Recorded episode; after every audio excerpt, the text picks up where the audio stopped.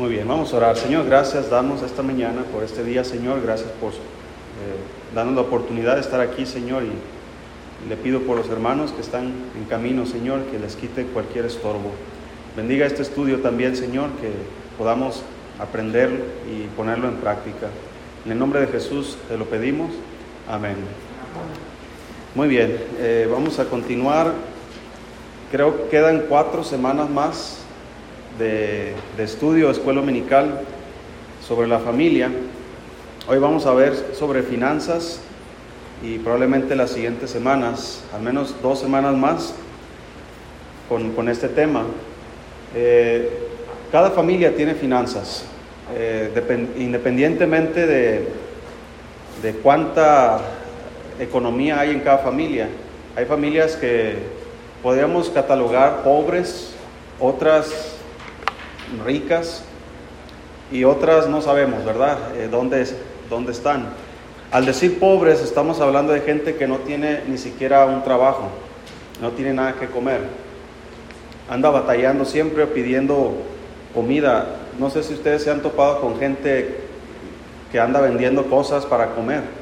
Por ejemplo, en mi casa llegó una vez una señora con dos niños y ella me vendía un reloj y una pulsera en 50 pesos para comprar comida para sus hijos. El reloj no servía y la pulsera tampoco. Entonces le di los 50 pesos, ¿verdad? Y, no le tomé las cosas. Pero esa es pobreza. Gente que está batallando, gente que anda eh, buscando la forma de conseguir para comer. Entonces las finanzas en un hogar, hermanos, son tan importantes que si no se llevan controles adecuados, se puede perder la familia. Lo he visto en mi propia familia, con mis padres. Lo he visto en otras familias. Las finanzas, hermanos, es tan delicado que ha destruido tantas familias, pero también las finanzas bien elaboradas han llevado a la riqueza a muchas familias. Usted se pregunta, ¿yo podría tener más de lo que tengo? Sí, si, si seguimos los principios bíblicos. Pero también, ¿podría tener menos de lo que tengo? También, si no seguimos los principios bíblicos. ¿Ok? Entonces, eh, vamos a ver aquí principios básicos y bíblicos de finanzas. Eh, y todo está aquí en la Biblia. El primer principio que vamos a ver, hermanos, es dar. Mire, cuando se trata de finanzas en la Biblia, la primera cosa que Dios nos muestra es dar. Es dar. Si no damos a Dios, si no damos, y ahorita vamos a ver en, qué áreas podemos dar, si no damos, hermanos, no recibimos. Es, es un principio fundamental. Inclusive es un principio agrícola. Dice la Biblia que el que siembra escasamente, ¿qué pasa? Escasamente también segará. ¿Ok? Entonces, Malaquías 3.10, búsquelo por favor. La Biblia nos da aquí una, una enseñanza acerca del dar.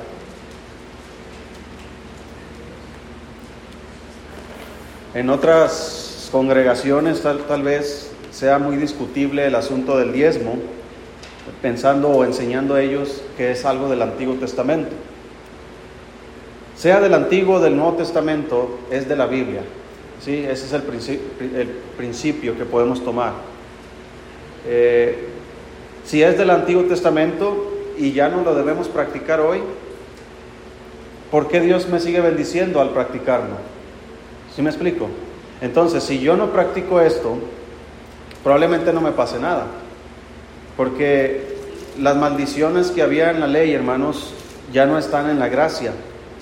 Pero el principio fundamental de la siembra y la cosecha es universal. Han estado desde el principio y seguirán estando hasta el final. Dice ahí Malaquías 3:10, ¿sí lo tienen? Dice ahí, traedlo todos los diezmos al alfolí y hay alimento en mi casa. Y probadme ahora en esto, dice Jehová de los ejércitos si no os abriré las ventanas de los cielos y derramaré sobre vosotros bendición. ¿De qué manera? hasta que sobreabunde. Entonces el primer principio, hermanos, de finanzas familiares es dar. Dice Dios, traed todos los diezmos. Si ustedes diezman, si ustedes dan, dice, yo voy a abrir los cielos y también voy a dar. ¿Sí? Les voy a enviar bendición hasta que sobreabunda. Entonces, ¿dónde podemos dar? Aparte de los diezmos, también podemos dar a otros a otras personas. Proverbios 19, 17.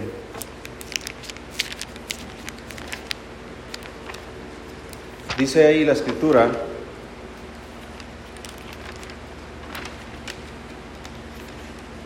si lo tienen? Proverbios 19, 17, dice la Biblia, a Jehová presta el que da al pobre, y el bien que ha hecho, ¿qué pasa? Se lo volverá a pagar. Fíjate el principio. Tú das y ¿qué hace, qué hace Dios?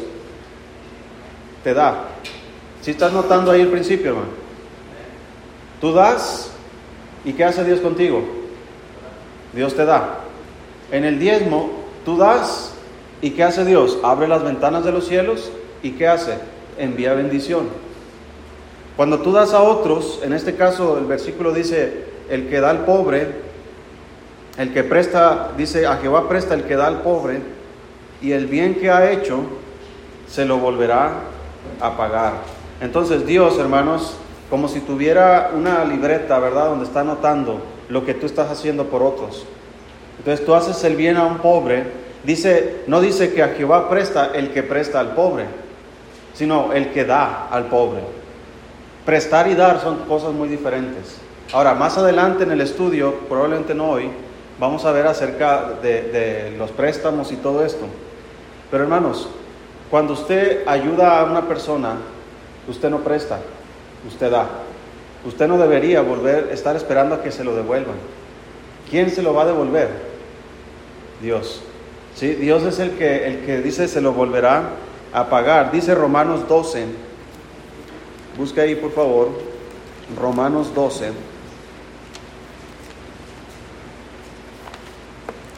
Hay muchas familias, hermanos, que batallan mucho económicamente.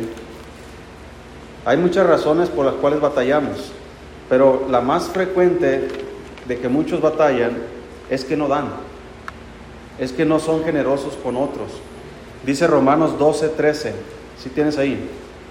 Dice, compartiendo para las necesidades de quienes, de los santos practicando la hospitalidad. Mire, practicando la hospitalidad no significa que vas a invitar a alguien a dormir a tu casa, sino que estás invitando a alguien a comer a tu casa. Aquí está hablando de compartir con los hermanos. ¿Sí? ¿Cuántos de ustedes han invitado a alguien a su casa a comer? Pero todos, ¿verdad?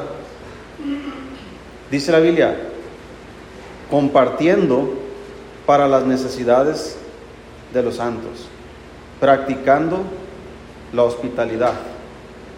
Está hablando de dar a otros. Mira hermanos, es, es importantísimo que si quieres tener finanzas sanas en tu familia, practiques el dar. Mira, Dios no nos exige más de lo que, de lo que nosotros podemos hacer. Por eso Él cuando estableció el diezmo, hermanos, Él no dijo, me vas a dar la mitad, simplemente me vas a dar el 10% de lo que tú ganas de lo que yo te doy. Realmente, ¿cuál porcentaje le pertenece a Dios de nuestras finanzas? Todo. Le pertenece nuestra casa, nuestro vehículo, nuestra familia, nuestra ropa, nuestro todo pertenece a Dios. Entonces Dios nos está pidiendo solamente una porción. Hay algunos factores por el cual Dios nos pide esta porción. No es nada más para quitarnos, sino para darnos más. ¿Sí? Es, es una, ¿cómo se dice la palabra? es un círculo que, como un engrane, que si, que si uno pone su parte, entonces comienza a funcionar esta, esta maquinaria y se comienza a generar los recursos que necesitamos. Entonces, debemos dar a Dios lo que es de Dios, debemos dar a otros, pero también el segundo principio de las finanzas no solamente es dar, también es recibir. Ahora, ¿cómo recibimos? ¿Qué dice ahí?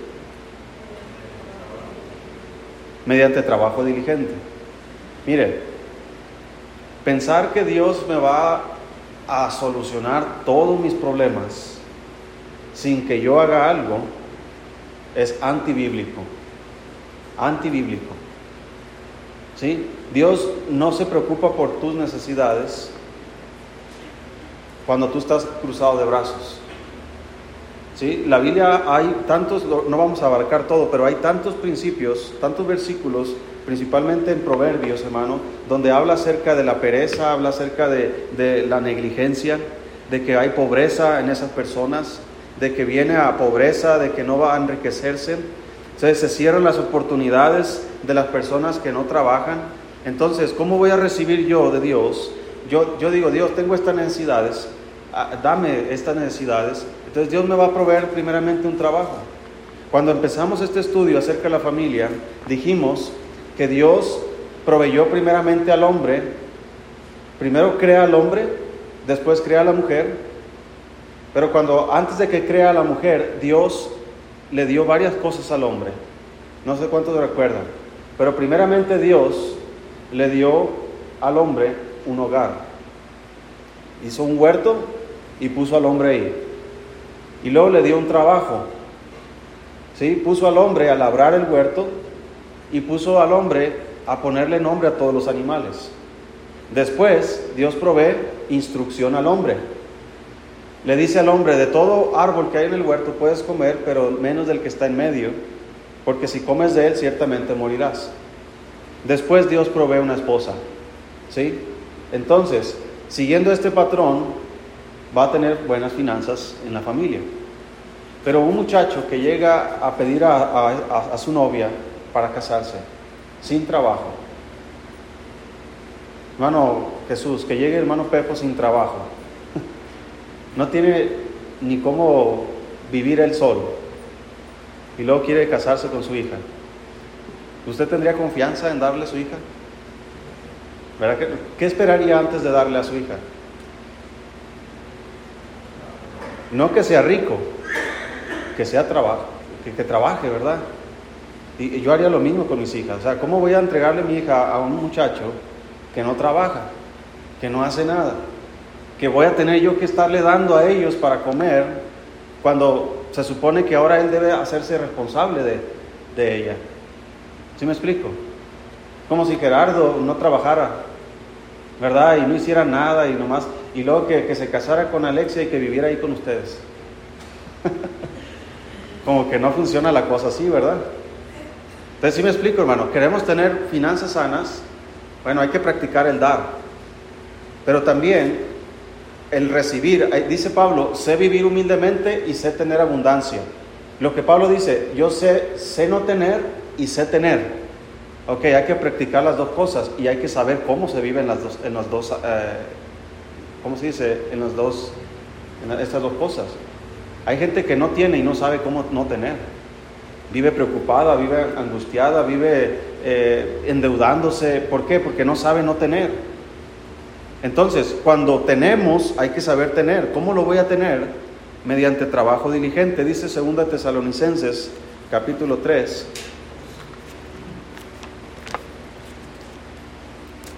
Segunda Tesalonicenses 3, versículo 12. Bueno, versículo 11 dice, si estamos ahí, versículo 11 dice, porque oímos que algunos de entre vosotros andan desordenadamente, no trabajando en nada, sino entremetiéndose en lo ajeno.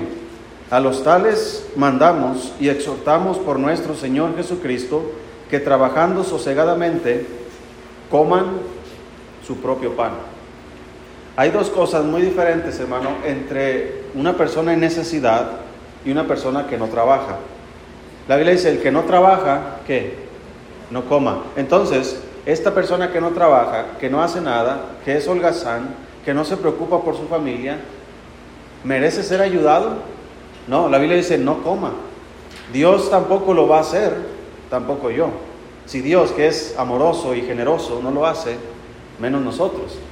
Pero la persona que está padeciendo necesidad, ha perdido su trabajo, no encuentra trabajo, eh, hace lo que puede para sobrevivir, tiene necesidad y nosotros nos enteramos Entonces dice Dios, practica el dar a esas personas en las necesidades de los santos. Entonces voy a trabajar para que Dios a través del trabajo diligente me dé las, los recursos que yo necesito. Mire, hay un, hay un principio en la Biblia donde usted lo puede ver en la vida. Yo he visto, hermanos, ancianos, viejitos, ya parejas mayores, con muchas finanzas, con, tienen, por ejemplo, una camionetota del año, tienen una casa muy bonita, ya tienen finanzas para retirarse toda su vida ya. Y uno dice, ¿cómo quisiera tener eso yo? Pero si vamos a la historia de esa pareja, de esa familia, cuando ellos comenzaron, ¿sabes cómo comenzaron? Igual que tú y yo. ¿Cuántos de ustedes comenzaron teniéndolo todo en su familia? Nadie. ¿Verdad? Ahí apenas nos vamos a casar y, rentar una casa. Y luego tener ahí una, estufita, ¿verdad? Un refrigerador chiquito, algo, lo más barato, o hasta cosas regaladas, no sé. Todo eso, hermanos, empieza. Ahora, ¿cómo quieres terminar? ¿Quieres seguir en la misma condición todo el tiempo, batallando, con la misma estufa eh, toda tu vida, ¿verdad? Y, y ¿Sí me explico? O sea, no es malo, hermanos, querer, querer progresar en esta área. Pero hay principios por los cuales debemos ser gobernados para poder llegar a una mejor estabilidad económica. Ahora, hay muchas cosas que, debemos tener mucho cuidado, hermano, porque hay veces que llega la avaricia o llega la codicia y, y estropea todos los planes que tengamos. Pero mientras Dios siga trabajando y usted gane lo que usted está ganando, usted se esfuerza, dice la Biblia, el que es fiel en lo poco, va a ser fiel donde? En lo mucho. Entonces, si yo no sé cómo administrar esto poco, ¿usted cree que Dios me va a confiar más si yo no sé administrar esto poco? Entonces, ahí está la clave, hermanos. ¿Cuánto es lo que usted tiene? ¿Cómo lo está administrando? Y eso lo vamos a ir viendo poco a poco. ¿Cómo, voy a recibir también? Mediante la respuesta, respuesta a la oración. Lucas 11.9. Busque ahí Lucas capítulo 11, versículo 9.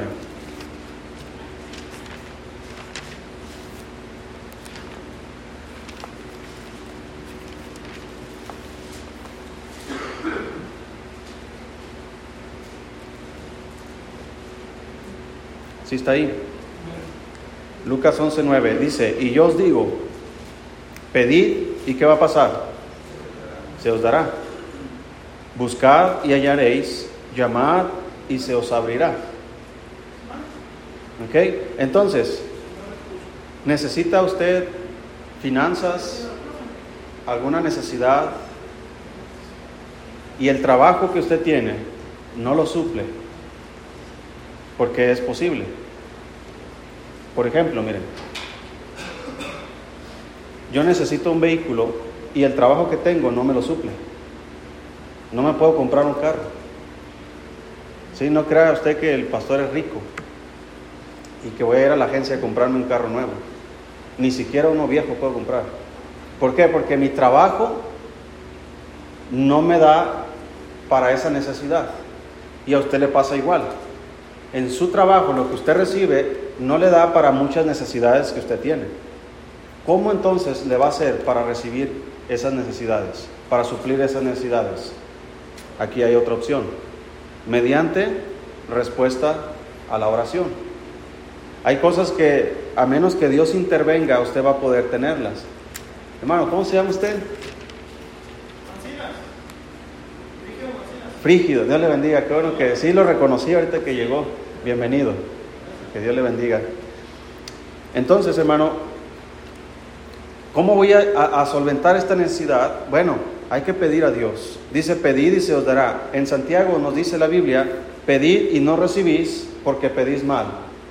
Entonces hay que saber pedir.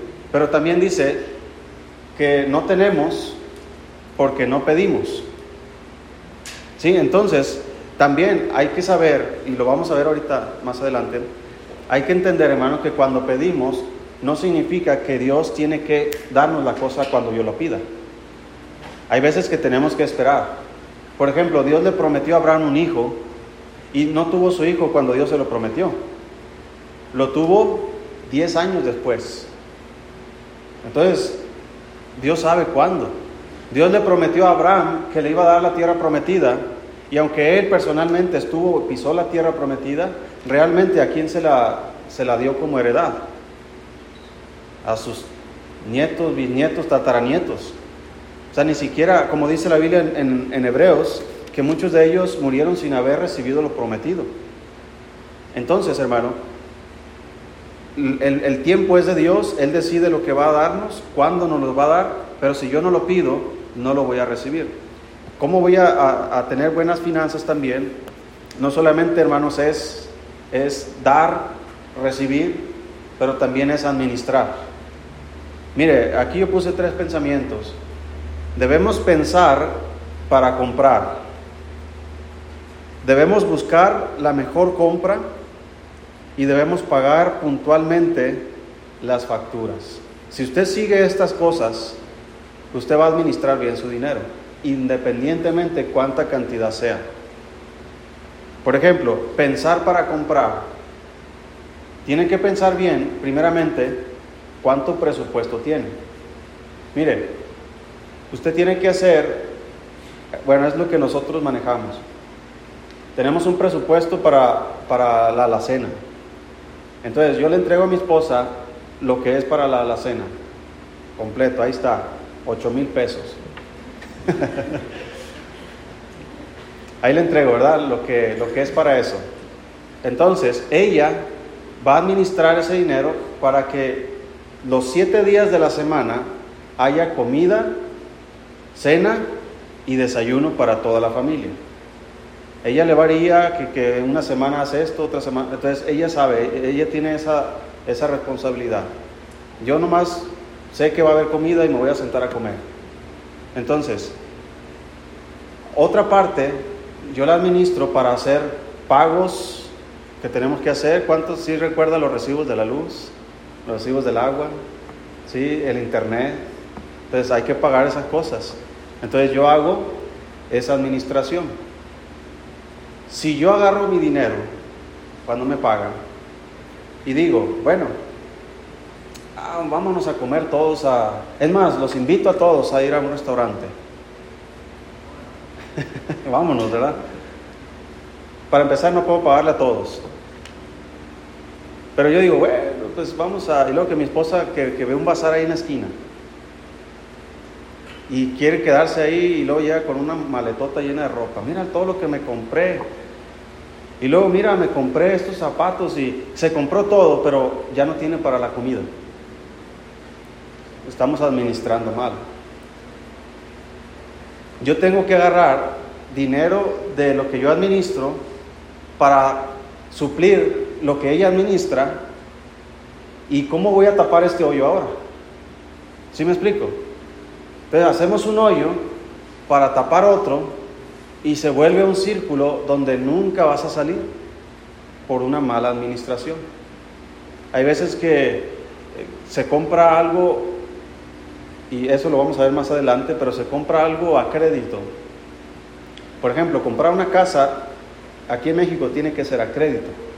Tienes que endeudarte por 30, 40 años, dependiendo de la casa que compres. Tienes que pensar muy bien la inversión que vas a hacer. Porque si tú compras esa casa que en 10 años ya se está cayendo, es una mala inversión. Hay que pensar bien antes de comprar. Vas a comprar un vehículo nuevo o usado tienes que pensar bien la condición del vehículo. Si viene alguien y me ofrece, oiga, le vendo este carro, nomás que pues anda fallando, no, tiene reversa y, pues no, no le entran los cambios. Ah, ¿cuánto quieres? 50 mil. Ah, órale. Hay que, ¿qué, hermanos? Pensar. Hay muchos hombres que nada más porque ese es el carro de sus sueños, es el que desde que era niño lo querían tener, lo compran independientemente de las condiciones yo lo voy a arreglar, yo lo voy a levantar. Y se genera un, círculo vicioso, hermanos, Conocí a un, hombre ahí en, los mochis que tenía un carro, un camaro, viejito, y le metía llantas y le metía esto, y una vez la esposa le dijo, mira, o es el carro o soy yo. ¿Por qué? Porque todo el dinero iba para el carro, iba para el carro, iba para el carro. ¿Por qué? Porque él quería tener el carro de sus sueños. Hay que pensar para comprar, hay que buscar la mejor compra. La mejor compra.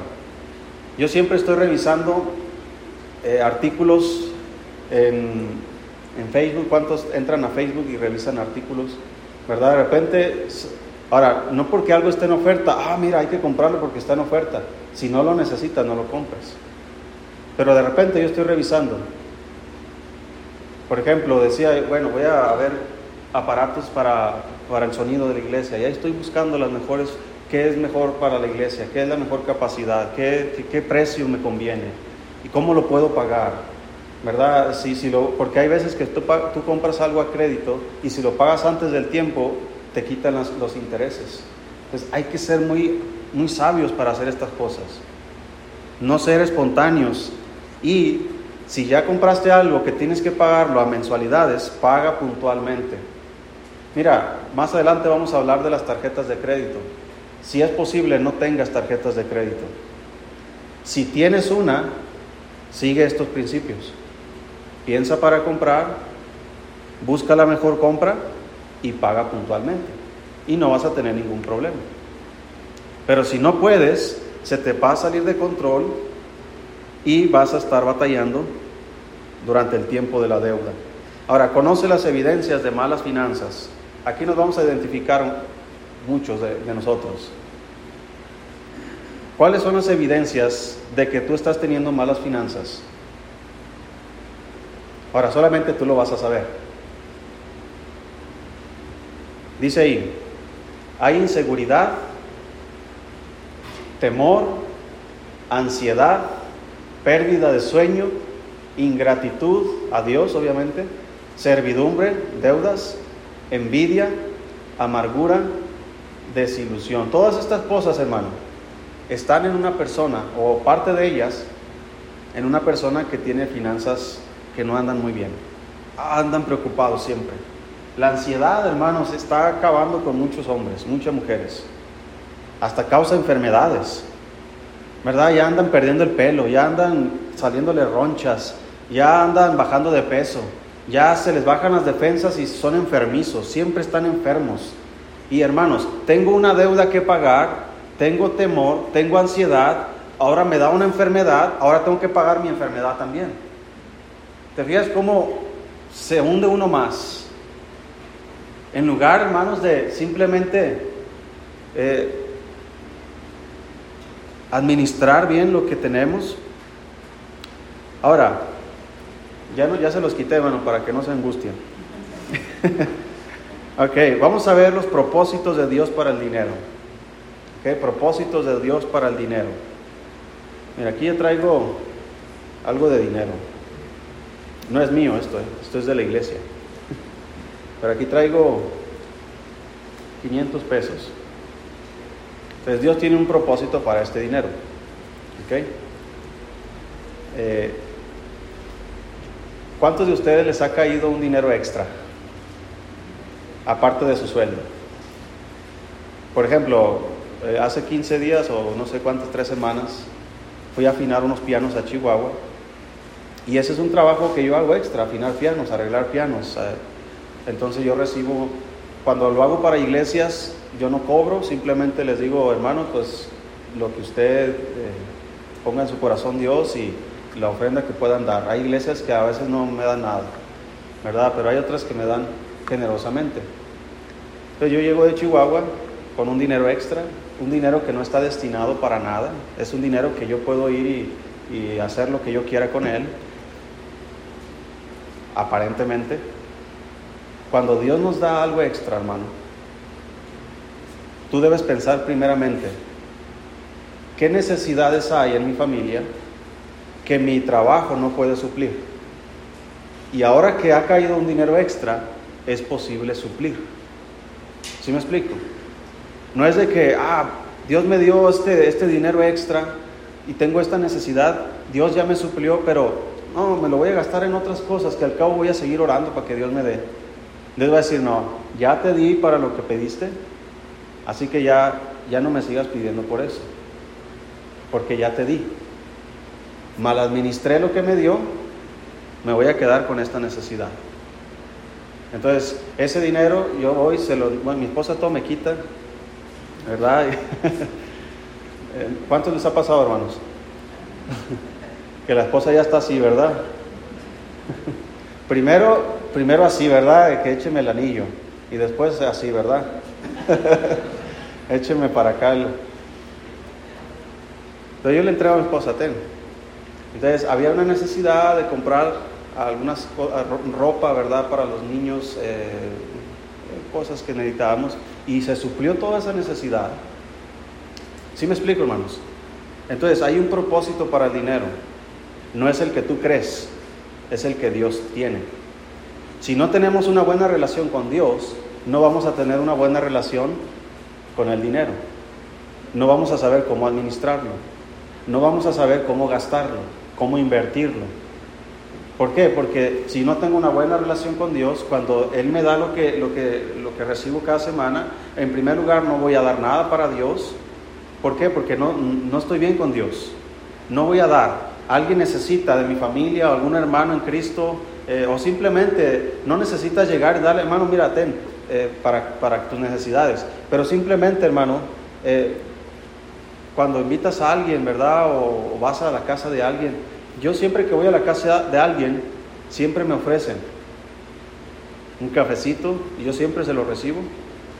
Bueno, estoy pendiente de un café con el papá del hermano Carlos, estoy pendiente con ese café voy, a estar ahí. ¿Sí me explico, hermano? Cuando nos juntamos, cuando usted se junta con alguien más, dígame si no se comparten alimentos. Siempre. El 100% de las veces. Sea poquito, sea mucho. Sea un café, sea una coca, sea lo que sea, pero se comparte. Y es algo extra que usted da. Entonces, el propósito de Dios para el dinero se encuentra ahí Primera Reyes 17. Búsquelo ahí, por favor.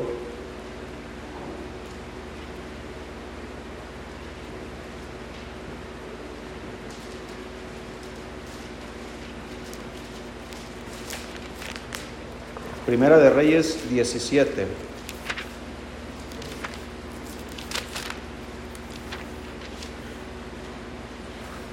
Mire, esta historia, hermanos, es cuando Dios tiene el control de nuestras finanzas.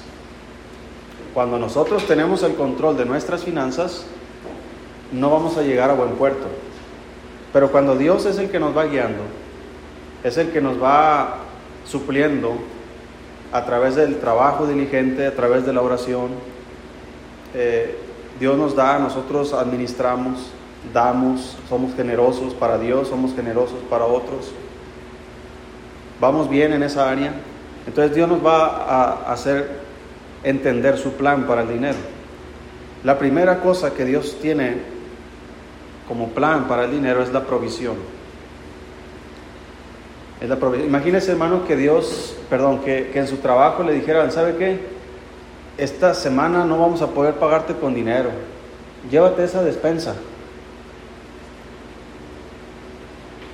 Pues tal vez a lo mejor es una crisis en la empresa, ¿verdad? Y a todos les dieron una despensa equivalente a, lo que te pagan. ¿Sí? Si te pagan dos mil pesos, tres mil pesos, te dan tres mil pesos de despensa, pues tú llegas a casa con las provisiones. Pero ¿cómo vas a pagar la luz? Tú no vas a ir con, una, con un kilo de manteca a decirle al del agua, oiga, vengo a pagar el agua. ¿Verdad que no? Tú necesitas qué? Dinero. Entonces, el dinero Dios lo provee para, para suplir las necesidades de una familia. Dice ahí 1 Reyes 17.4. Bueno, 17.1 dice, entonces Elías Tisbita, que era de los moradores de Galaad, dijo acá, vive Jehová Dios de Israel, en cuya presencia estoy, que no habrá lluvia ni rocío en estos años, sino por mi palabra. Y vino a él palabra de Jehová diciendo, apártate de aquí y vuélvete al oriente y escóndete en el arroyo de Querí, que está frente al Jordán. beberás del arroyo y yo he mandado a los cuervos que te den allí de comer. Fíjate lo que está pasando aquí. Dios va a traer sequía a toda la nación, pero Dios va a proveer las necesidades de su siervo. Dios le dice, ve y escóndete ahí junto en el arroyo de Kerit que está junto enfrente del Jordán. ¿Dónde hay más agua, hermanos? ¿En el Jordán o en un arroyo? ¿En un río o en un arroyo? ¿Dónde quisieras estar? En el río. Porque aparte de agua vas a tener peces, ¿verdad? Va a haber el río, dice ahí versículo 4, beberás del arroyo, dice. Y yo he mandado a los cuervos que te den allí de comer. Mira, cuando estamos siguiendo la dirección de Dios, Él va a proveer nuestras necesidades. Él dijo, no temas, ¿qué comeremos o qué, beberemos? Porque vuestro Padre sabe que tenemos necesidad de estas cosas. Entonces Dios va a suplir el alimento, Dios va a suplir la bebida. Dios lo ha hecho. ¿Alguien da testimonio en contra de eso? Dios ha suplido todas nuestras necesidades. Entonces cuando seguimos su dirección, nosotros vamos a decir, Dios, mejor quisiera la abundancia, quisiera ir al Jordán, pero dice Dios, no, yo quiero guiarte a ti, quiero proveerte, quiero que dependas de mí. Fíjate lo que es la sabiduría de Dios en este propósito, establecer dependencia diaria en Él, enseñarnos a vivir dentro de nuestro presupuesto. Así que dice la Biblia que venía un cuervo en la mañana y un cuervo en la tarde y le traía pan y carne para que comiera Elías. Si recuerda cuando Dios mandó el maná en el desierto? Dios les dio dirección. Miren, van a tomar lo que cada familia puede comer, no más.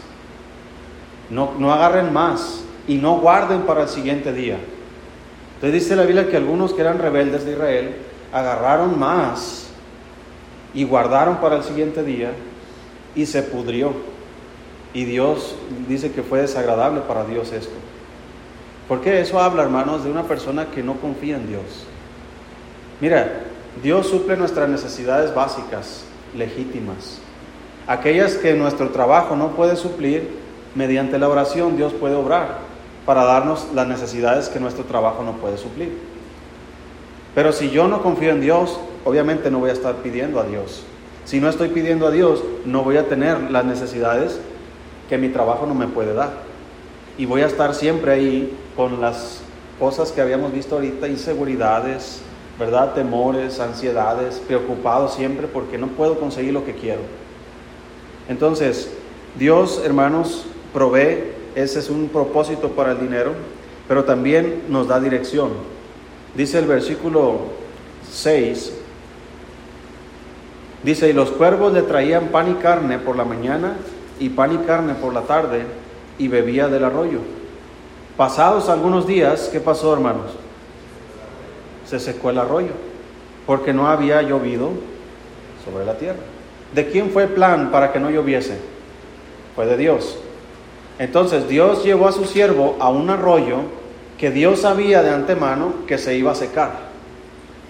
Entonces, Dios, hermanos, en nuestras familias, en nuestras finanzas, muchas veces va a permitir que se seque la fuente de nuestros ingresos. La pérdida de un trabajo, ¿cuántos han perdido un trabajo? Ya sea porque se acabó el contrato, ya sea porque lo corrieron, ya sea porque simplemente no encajó ahí, perdió su trabajo, se secó el arroyo. Entonces Dios quiere darnos dirección. Si el arroyo está seco, Dios quiere que su siervo se quede ahí. No, o sea, Dios, hermanos, no es una, no es una persona sin sentimientos. Él sabe, o sea, sabe que si aquí ya Dios no te va a proveer por medio de este trabajo, Dios te va a enviar a otra parte. Entonces dice versículo 7, pasados algunos días se secó el arroyo porque no había llovido sobre la tierra. Ahora, aparte de dirección, vea lo que Dios tiene aquí para este propósito. Dios quiere aumentar nuestra fe y nuestra visión, protegernos de cosas dañinas y enseñarnos paciencia. Es fundamental la paciencia, hermanos, cuando se trata de finanzas. Impacientarse en esta área puede causar muchos problemas a largo plazo. Problemas familiares, matrimoniales, problemas de salud, problemas de negocios. Yo he sabido de personas que han iniciado negocios y han fracasado porque fueron impacientes. No tuvieron paciencia de que se, se desenvolviera poco a poco. Querían tirarle. Mire, aquí hubo un fraude en Chihuahua. Una empresa que se llama Aras. Y muchos cristianos, y, mucha gente, pero muchos cristianos, invirtieron ahí en esa... Espero que usted no sea uno de ellos ¿Sabes qué pasó con su dinero? Lo perdieron. Lo perdieron todo. Ya, había, ya ha pasado anteriormente, hubo otra empresa hace años que, que es exactamente lo mismo. O sea, ven, trae tu dinero y nosotros te vamos a dar un rendimiento de tanto por, por ciento. Eso es imposible. Que alguien te pueda dar más de lo que tú estás invirtiendo. Entonces no pensó para invertir, no, no, no, no estuvo en contacto con Dios, no, no, siguió la dirección de Dios para su dinero. Invertir es bueno, hermanos, pero sin dirección de Dios estás acabado. Sin la dirección de Dios no vas a llegar a ningún lado. Dios, yo he conocido gente que siguiendo los principios bíblicos, Dios ha prosperado sus negocios y han sido personas exitosas. Pero siguiendo los principios de Dios.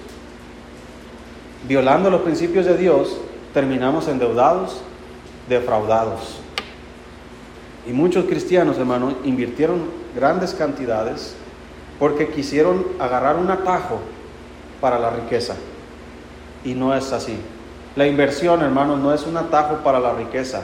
La inversión es buena administración de las finanzas. Puedes invertir desde poquita cantidad de dinero a grandes, dependiendo de lo que tú tienes, y siendo pacientes, generar, generar. Si recuerdas que, el Señor enseñó una parábola sobre los talentos, y a uno que le dio un talento, que éste lo escondió, el Señor le dijo, mira, ¿no pudiste haberle dado ese talento al banco? Y que cuando yo llegara, recibiera qué? Los intereses. Esa es inversión un talento, o sea, el que le dio cinco hizo otros cinco, el que le dio diez hizo otros diez. Invirtieron lo que Dios les dio. Y está bien invertir, pero fue dirección de Dios. Y luego al que le dio uno, no tiene la misma capacidad el que tiene diez, pero al menos puede llevarlo al banco y con los intereses, aunque sean poquitos, pero le vas a ganar algo. Eso es, hermano, administrar bien esas finanzas. Entonces, Dios quiere, hermano, enseñarnos paciencia cuando se seca el arroyo. Ahora, aparte de lo que ya vimos, que Dios quiere dar provisión, dar dirección, Dios quiere dar comunión por medio del dinero. Dice ahí 1 Reyes 17.9. 17.8. Después que se secó el arroyo, Dios le dice, vino luego a él palabra de Jehová diciendo, levántate, vete a Zarepta de Sidón y mora allí. He aquí yo he dado orden allí a una mujer viuda que te sustente. Me encanta como Dios dice aquí, yo le he dado orden a una viuda. ¿Cómo Dios da órdenes? Fíjate las órdenes de Dios. Versículo 10. Entonces él se levantó y se fue a Zarepta, y cuando llegó a la puerta de la ciudad, he aquí una mujer viuda que estaba allí recogiendo leña. Y él la llamó y le dijo, te ruego que me traigas un poco de agua en un vaso para que beba. Y yendo ella para traérsela, él la volvió a llamar y le dijo, te ruego que me traigas también un bocado de pan en tu mano. Fíjate las órdenes que le da Elías. ¿Verdad? Te ruego que me traigas agua. Te ruego que me traigas un poco de comida. ¿Por qué? Elías está actuando así porque él viene consciente que Dios ya le ha dado órdenes a esa mujer. Versículo 12, y ella respondió, claro que sí, Elías, Dios me ordenó que te diera de comer. ¿Qué le dijo? Vive Jehová tu Dios, que no tengo pan cocido, solamente un puñado de harina tengo en la tinaja y un poco de aceite en, una vasija y ahora recogía dos leños para entrar y prepararlos para mí y para mi hijo. Te fijas que no está incluido Elías. ¿Dónde está la orden de Dios entonces? Entonces cuando Elías le dice, mira, haz así como has dicho, pero hazme a mí primero. Porque de cierto que la harina no va a escasear y el aceite no va a menguar y, y etcétera. Entonces la mujer comienza a escuchar esas palabras, comienza a creerlas y comienza a vivir de acuerdo a eso. Va y prepara la torta y le trae a Elías la torta, le trae su agua de Jamaica, no sé de qué era, pero le trae ahí algo y luego va y encuentra otra vez harina en la tinaja. ¿Dónde está la orden de Dios? En la fe de la mujer. Entonces cuando Dios te da a ti una orden, hermanos, Dios va a poner en tu corazón algo para que tú compartas con alguien más. A mí me ha pasado muchas veces. He estado en conferencias misioneras donde de repente hay varios misioneros ahí presentes en la conferencia y Dios me está diciendo, oye, ese extra que te di, acuérdate que no es tuyo, es para que se lo des a ese misionero que está allá. Y no sé, de repente yo he regalado artículos a misioneros. He estado, sentado con ellos y, de repente por impulso, hermanos, una vez me quité un reloj que traía y se lo, y se lo regalé al misionero que estaba enfrente de mí. ¿Por qué lo hice? Por órdenes de Dios. Pero ¿cómo fue la orden? Un impulso, un deseo. Esta mujer no, no escuchó a Dios. Oye, viuda, va a llegar mi siervo y le vas a dar tortas. No, llegó el siervo y le dice, dame una torta y esta mujer no tengo. Ah, ok. Entonces el Elías entiende, bueno, si Dios le dio órdenes, déjeme le, recuerdo. No va a escasear la harina, no va a Entonces la mujer cree estas cosas y hay comunión, hermanos. En el Nuevo Testamento el Señor Jesucristo utilizó el testimonio de esta mujer para recriminar la incredulidad de su pueblo.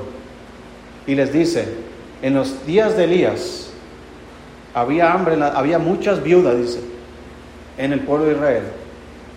Pero a ninguna de ellas fue enviada, enviado Elías, sino a la viuda de Zarepta de Sidón. Y dice que los judíos se enojaron por esas cosas que les estaba diciendo. Fue cuando Jesucristo fue a, su, a, su ciudad y predicó en la sinagoga que siempre acostumbraba. Y dice la Biblia que lo sacaron de la ciudad y lo querían aventar por un despeñadero, porque era dura la palabra que les estaba diciendo. Entonces Dios quiere, hermanos, a través del dinero, Dios quiere proveer, dirigir y que haya comunión en nosotros.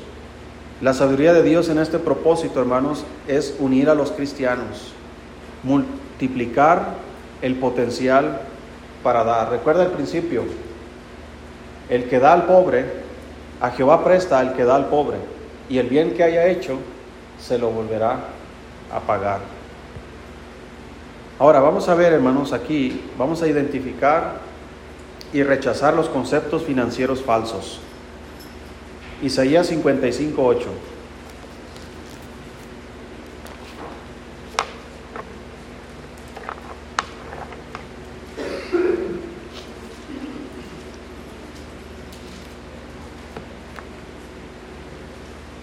Todos nosotros, hermanos, tenemos una idea de, finanzas, del dinero. Fuimos criados de diferentes maneras en, en las familias. En algunas familias pobres donde fuimos criados, pues comíamos lo que nos daban, ¿verdad? No hay más. Nosotros llegamos, hermanos, eh, migramos, bueno, digo migrar, ¿verdad? Porque de, del sur nos fuimos hasta el norte, hasta Sonora. Llegamos a una colonia que se llama Invasión, donde familias invaden los terrenos, construyen casas de cartón, de ese cartón negro, ¿sí? De ahí yo vivía en una casa de esas, muy lujosa. yo, yo ayudé a construirla de madera y tablas y luego pegar los cartones esos. Y todas las casas eran así porque estábamos invadiendo. Y, llegamos ahí hermanos, hay veces que, que comíamos tortillas con sal, tortillas con sal. Entonces, yo no creo, obviamente estuvimos en esa época, pero yo no creo ahora que así tenga que ser la vida siempre. Pero hay personas que piensan que siempre tienen que comer tortillas con sal, que siempre son puros frijoles con huevo, puro huevo, puro huevo, puro huevo, puros frijoles, puros frijoles, puros frijoles. Hermanos, los niños también necesitan fruta, necesitan más nutrimentos, cereales, necesitan, eh, no es nada más llenar la panza, es nutrirlos. Porque una mala nutrición no vas a gastar en comida, pero vas a gastar en medicina, vas a gastar en doctores. Así nos pasó eh, en los mochis, una familia que tenía un bebé igual como nosotros, y, ellos preferían irse a comer fuera antes de que se enfermara el niño. El niño se enfermaba, hermano, porque le daban, no sé, nosotros le damos una onza de leche por una de agua a Mical. Mical estaba pero gorda. Y el otro niño, hermanos, le daban, no sé, tres onzas de agua y una de leche. El niño estaba todo aguado, todo enfermo, siempre se enfermaba, siempre se enfermaba. ¿Por qué? Porque no tenía una buena nutrición. Siempre estaban al doctor, al doctor, al doctor. Yo prefiero, hermanos, gastar en una buena leche y darle buena cantidad de leche a estarle pagando al doctor y ver a mi hijo sufrir. Yo prefiero sufrir yo y que mi hijo esté contento. Sí, que, ay, la, leche está recara. Los pañales, no, si hace 14, 13 años estaba caro, ahora está peor. ¿Cómo les va con la leche a los que tienen bebés?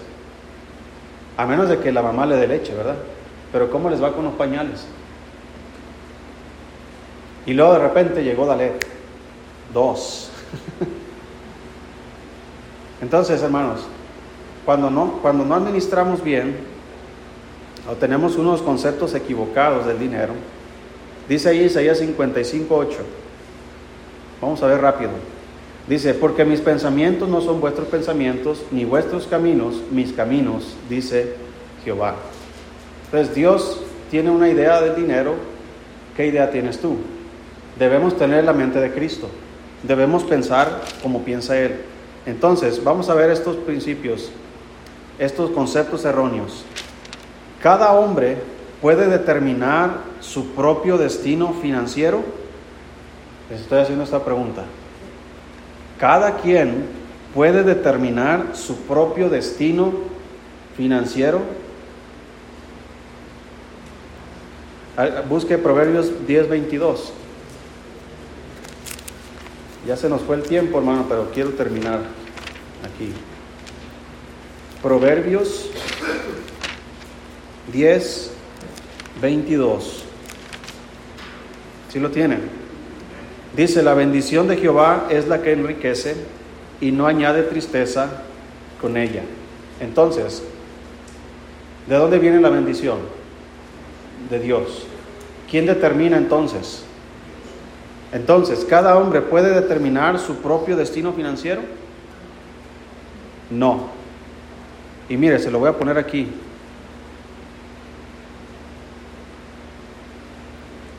No. ¿Ok? ¿Sí entendió? no se puede. Ah, sí, yo me esfuerzo y yo voy a ser rico. Espérate, hay principios que te va a llevar a eso. Dice, dice la Biblia que hay que, que el amor al dinero es la raíz de qué? ¿Cuántos males? Todos. Así que imagínate en cuántos problemas te puedes envolver si tú piensas que tú puedes llegar al éxito por ti mismo. Debemos tener mucho cuidado. Entonces, otra pregunta. ¿Las cosas materiales que das a tu familia compensan cualquier sacrificio que haces por tu trabajo? ¿Sabes qué, mujer? No paso más tiempo contigo porque tengo que trabajar más.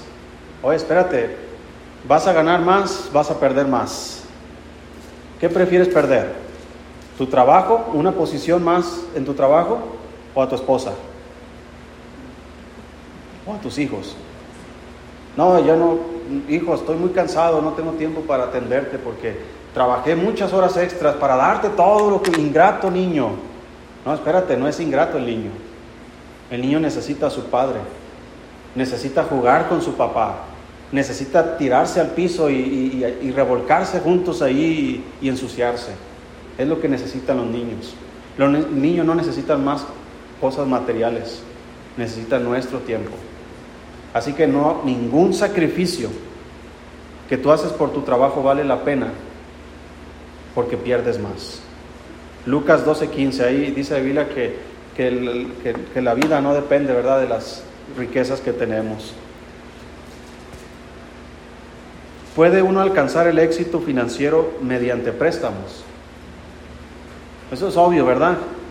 Dice la Biblia en Proverbios 22:7 que el, que el que pide prestado, lo estoy parafraseando, es siervo del que presta. Entonces, imagínate, yo ahora, más adelante vamos a ver acerca de los préstamos y, vamos a ver que hay posibilidades. Mira, así tan sencillo, un ejemplo rápido y terminamos. Y es una historia verdadera. Un hombre vio una propiedad grande y dijo, voy a comprar esta propiedad y voy a hacer unos eh, locales comerciales. Ok. Entonces, él no tenía ni un peso. Fue y habló con unos inversionistas y les dijo, miren, voy a comprar este, este local y voy a hacer este negocio. Entonces hicieron una sociedad y luego agarró el dinero, compró el, terreno, construyó los edificios y conforme fue generando el dinero, fue pagando a sus socios y él y sus socios comenzaron a amasar una riqueza sin él haber puesto un solo peso. Hay gente que es muy lista para estas cosas. Pero hay que, como dije al principio, hay que pensar para comprar. Ahora él es rico comprando una propiedad que estos socios compraron.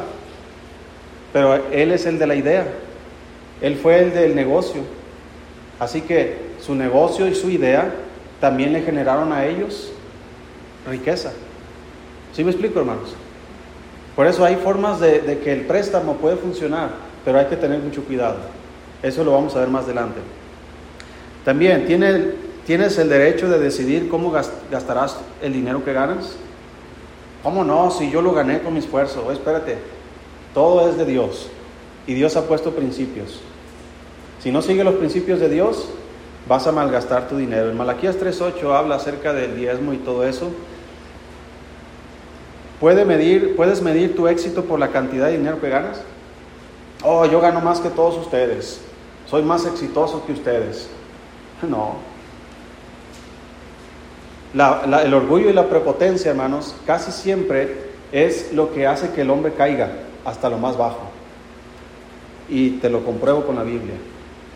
Una y otra vez ha pasado. Así le pasó a Roboam, el hijo de Salomón. Roboam es el típico hijo de papi. Sí sabe esa expresión, ¿verdad? El hijo de papi. Ahora, Salomón heredó una fortuna de David, su padre, y aparte Salomón aumentó todo eso. Roboam solamente llegó y venga, todo lo que mi papá Salomón dejó. Y Roboam con su prepotencia pensando, yo soy aquí el más machín, el mero mero. Así que si mi papá les puso impuestos, yo los voy a hacer más grandes los impuestos. Entonces su tirada, hermanos, le, le fue muy mal porque de tener 12 tribus que gobernar, se quedó solamente con dos. Perdió en lugar de ganar. La prepotencia y el orgullo siempre te hacen perder en tu trabajo, en tu matrimonio y en tus finanzas. Entonces también puedes comprometer tus principios para triunfar en los negocios. Ninguno de nosotros tenemos derecho a comprometer nuestros principios y nuestras convicciones bíblicas para ganar más dinero o para tener una mejor posición. Si usted miente en su trabajo para, escalar, usted está mal. Va a fracasar. Pero si usted es honesto y usted es fiel a Dios, es fiel a sus, a sus superiores y es, eh, entregado y todo, Dios le va a bendecir. Dios puede llevarle, hermanos. Por ejemplo, los que trabajan en la fábrica. ¿tendrían alguna vez la posibilidad de ser el director de la fábrica? Vamos Abdiel. Es posible. Es posible. Difícil. Es difícil. Hermano Jesús, ser el director de Coca-Cola de aquí de la región. ¿Es posible? Sí, es posible. ¿Qué tantas posibilidades tenía un joven que fue acusado injustamente por una mujer y fue echado a la cárcel y en cuestión de semanas ser el segundo después de Faraón? Dígame, ¿qué posibilidades hay humanamente hablando para esto? Cero. Pero ¿cuál fue el factor que llevó a José de la cárcel al trono de Egipto? Fue su fidelidad a Dios. Entonces, mientras usted siga fiel a Dios, Dios puede prosperarle de formas que usted ni se imagina. Ahí entran otros factores, la incredulidad. Ah, yo no creo que Dios haga eso conmigo. Bueno, si no crees, pues hasta ahí vas a llegar. Pero al que cree, la Biblia dice, todo le es posible. Entonces no puedes comprometerte. Y para terminar, puedes comprometer tus principios. Ya lo dije ese, ¿verdad? Ok. Entonces conoces a Daniel, ¿verdad? Que, que, se propuso en su corazón no contaminarse con la comida del rey. Es decir, yo voy a ser fiel a Dios, no me importa lo que me propongan. Si lo que me proponen no estorba mis principios y mis convicciones, adelante. Siga adelante en ese plan. Entonces vamos a dejarlo ahí, hermanos. La siguiente semana vamos a continuar eh, con, con, más de finanzas. Esto solamente es, son algunos principios. Próxima semana vamos a meternos más de lleno